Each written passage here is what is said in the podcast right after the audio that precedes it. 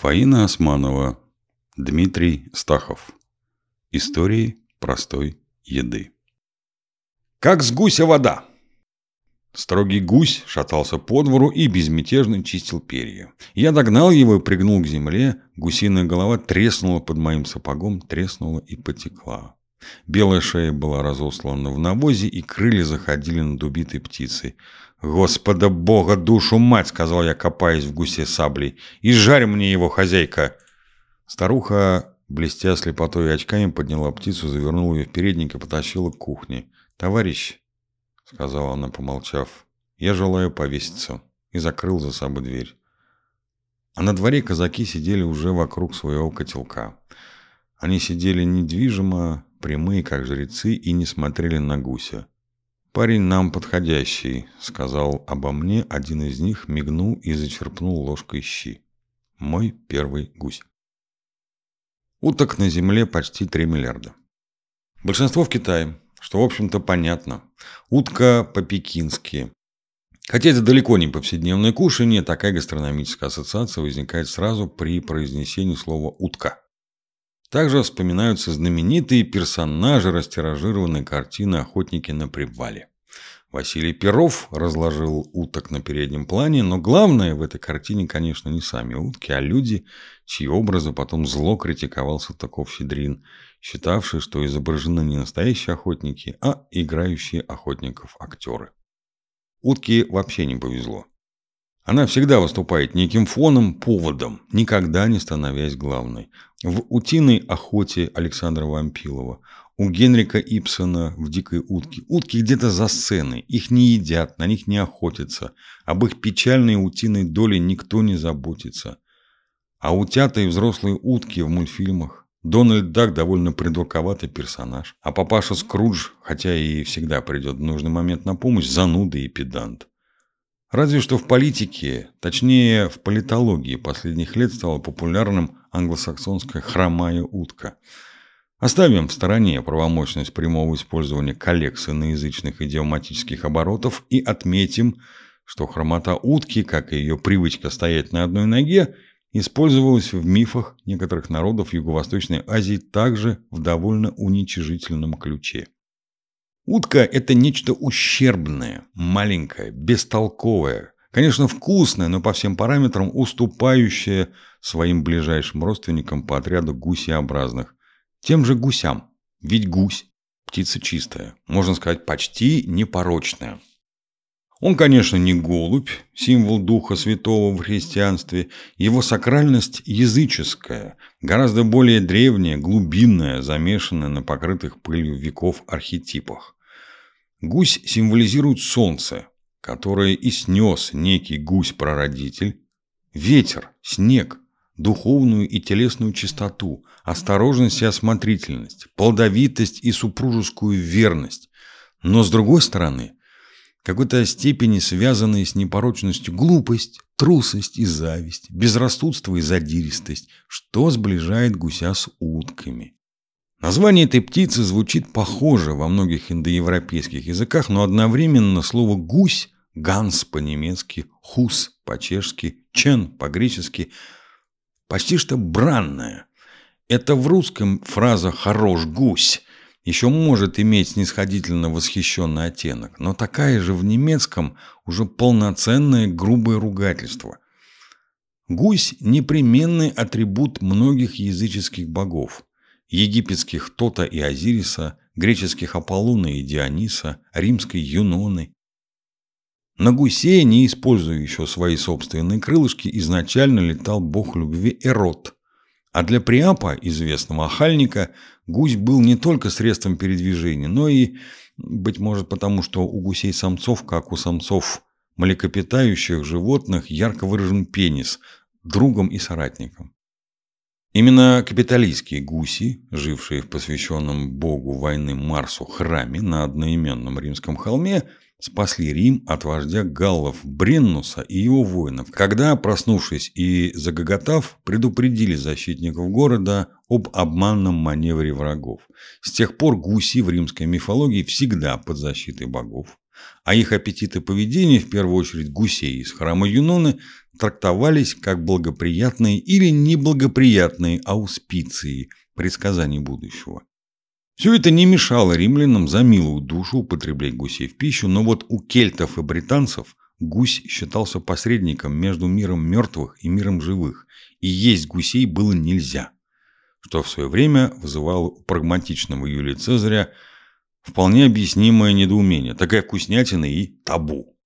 Из мифов гусь перекочевал в сказки, и в них обычно выступает как символ добра, знак, предвещающий герою успех, победу над силами зла, причем гуси всегда помогают в трудной ситуации. Уносят по воздуху от преследователей, предупреждают о приближении врагов громким криком. Сказочный Нильс отправляется в путешествие с дикими гусями. Героям многих сказок Андерсона гуси приносят удачу. Лев Толстой в своем назидательном стиле обыгрывает гусиную тему в сказке «Как мужик гусей делил». Только гуси там уже жареные – а умным и находчивым может быть только мужик бедный, который обязательно посрамит и барина, и мужика богатого. Но не будем разбирать навязчивый толстовский дидактизм и отметим, что в собранных Александром Афанасьевым русских заветных сказках гусь фигурирует в таких ситуациях, пересказать которые в приличном обществе никак невозможно.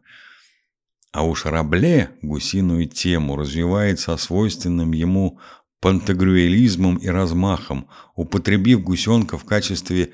Нет, нет, не будем продолжать. Правда, сказочные и раблезианские гуси принципиально отличаются от гусей сновидений. Толкование, не психоаналитическое, разумеется, снов показывают гуся с его, так сказать, негативной стороны. Так, кричащие гуси являются собой предзнаменование опасности, того, что она исходит от человека влиятельного, давно затаившего злобу и могущего нанести удар в самый неподходящий момент. Если же приснится, что гуся убивают, ощипывают, готовят из него жаркое, то пиши пропало. Опасность уже совсем рядом. Вот только сон с жареным гусем предвещает финансовые удачи, успех в бизнесе, прибыль, получение наследства – Остается добавить, что помимо характеристики «хорош гусь», наблюдение за гусями дало людям возможность ввести в оборот еще целый ряд устойчивых и красноречивых словообразований. Причем в них гусь предстает перед нами далеко не с самой лучшей стороны. Так о некоторых восторженных и наивных особах говорят «глупая гусыня». Словосочетанием «как с гуся вода» обозначают людей беспринципных, выходящих из любой ситуации с выгодой для себя. Гусиной кожей обозначают не только холод, но страх. А серые гуси не только птицы, но и солдаты-наемники, готовые с легкостью убивать за деньги. Но обратимся к гусю по его, так сказать, прямому назначению, как к очень вкусному и полезному продукту. Гусь – одна из древнейших домашних птиц. По библейским текстам, источникам древнеегипетским, древнеримским и документам Древнего Китая можно сделать вывод, что гусей одомашнили более трех тысяч лет назад. Причем главными аргументами к одомашниванию стало то, что и у диких серых гусей предков домашнего были спокойный нрав, медлительность, крупное тело, вкусное мясо, обилие жира. Вот только в гусиных яйцах как и в яйцах утиных, часто встречаются сальмонеллы, возбудители опасного желудочно-кишечного заболевания. Но яйца этих птиц сравнительно редко используются как самостоятельный продукт, а уж если их использовать, то или от проверенных поставщиков, или исключительно сваренными вкрутую. Несмотря на то, что гусь одомашнен очень давно, он менее других домашних птиц изменен человеком. Можно сказать, что современный домашний гусь практически такой же, каким он был при храме Юноны. Гусь – птица северная. Его дикие родственники живут по преимуществу в арктических зонах северного полушария, перебираясь к югу только на зимовку. Домашний, в отличие от диких, обычно белого или реже серого цвета, с плотным густым оперением. И, что очень важно, является птицей самостоятельной, не требующей особой заботы. Гусь традиционные блюда рождественского стола. Не только в католической протестантской Европе, но и на Руси и в других странах, где главенствует православие. Объясняется это в первую очередь тем, что к рождественским морозам приурочивали забой домашнего скота и птицы.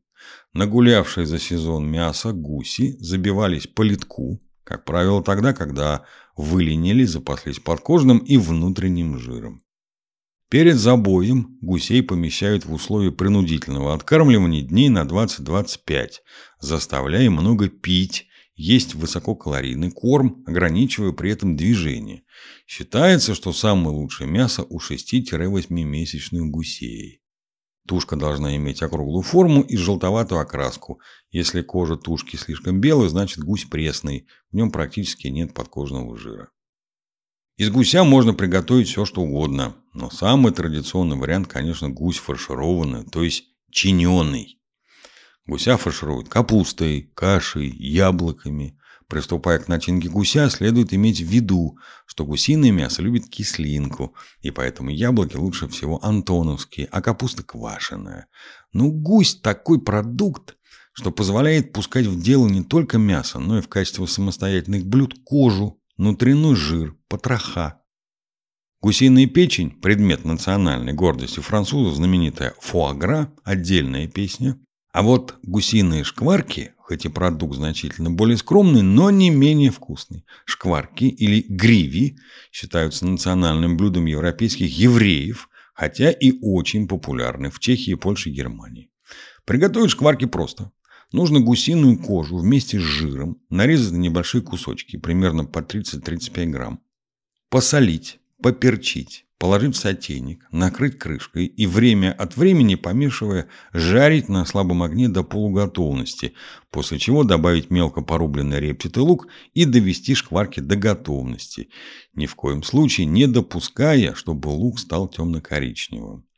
Лучше всего шкварки подойдут с гречневой или пшенной кашей или с картофелем, но важно не забыть перед подачей полить их растопленным гусиным жиром. Знающие люди утверждают, что по шкварке с кашей можно выпить астрономическое количество настоянной на чесноке и хрени водки. Кое-кто пробовал выпить столько же под фуагра. Сломался, конечно. Под шумок временно отойдя от архетипов и прочих культурологических умностей, приготовим гуся с яблоками по-русски. Гуся надо будет натереть снаружи и изнутри солью и тмином, нафаршировать мелко нарезанными антоновскими яблоками без семечек, отверстие зашить. Потом обмазать сметаной, уложить на смазанный сливочным маслом противень спинкой вниз. Поставить в разогретую до 250 градусов духовку до того момента, пока гусь не зарумянится. Убавить огонь и довести до готовности, поливая вытекающим на противень соком. Перед тем, как вынуть из духовки, положить на противень цельные антоновские яблоки, опять же без семечек. Готового гуся освободить от ниток, из гуся извлечь фарш, положить на блюдо брюшком вниз, полить соусом, вокруг положить извлеченный фарш, запеченные яблоки, в вырезы которых положить кусочки соленых огурцов и маслины без косточек. Подавать гуся лучше всего с жареным картофелем, гречневой кашей с грибами и луком. Гусь в его гастрономической постаси, в значительной степени связанной с гусиной мифологией и гусиными архетипами, символизирует достаток, прочные устои. Ильф и Петров, хотя и считаются советскими писателями, Гуся в своих романах использовали как признак, с одной стороны, старого мира, но подспудно как атрибут мира своего, домашнего и знакомого. Вспомните не только Паниковского. Вы знаете, Бендер, как я ловлю гуся? Я убиваю его, как Триодор, одним ударом. Это опера, когда я иду на гуся. Но и инженера Брунса из «12 стульев». Брунс представил себе большого коричневого гуся, шипящей жирной кожей, и не в силах сдержать себя завопил. «Мусик! Готов гусик!» Гусь не просто еда. Это образ спокойствия. Это традиция хорошей кухни, хорошего стола. Хороший гусь тем более. Примерно то же самое справедливо и для утки, которую мы несколько пренебрежительно оставили в стороне. Они как-никак родственники. От этого никуда не уйдешь.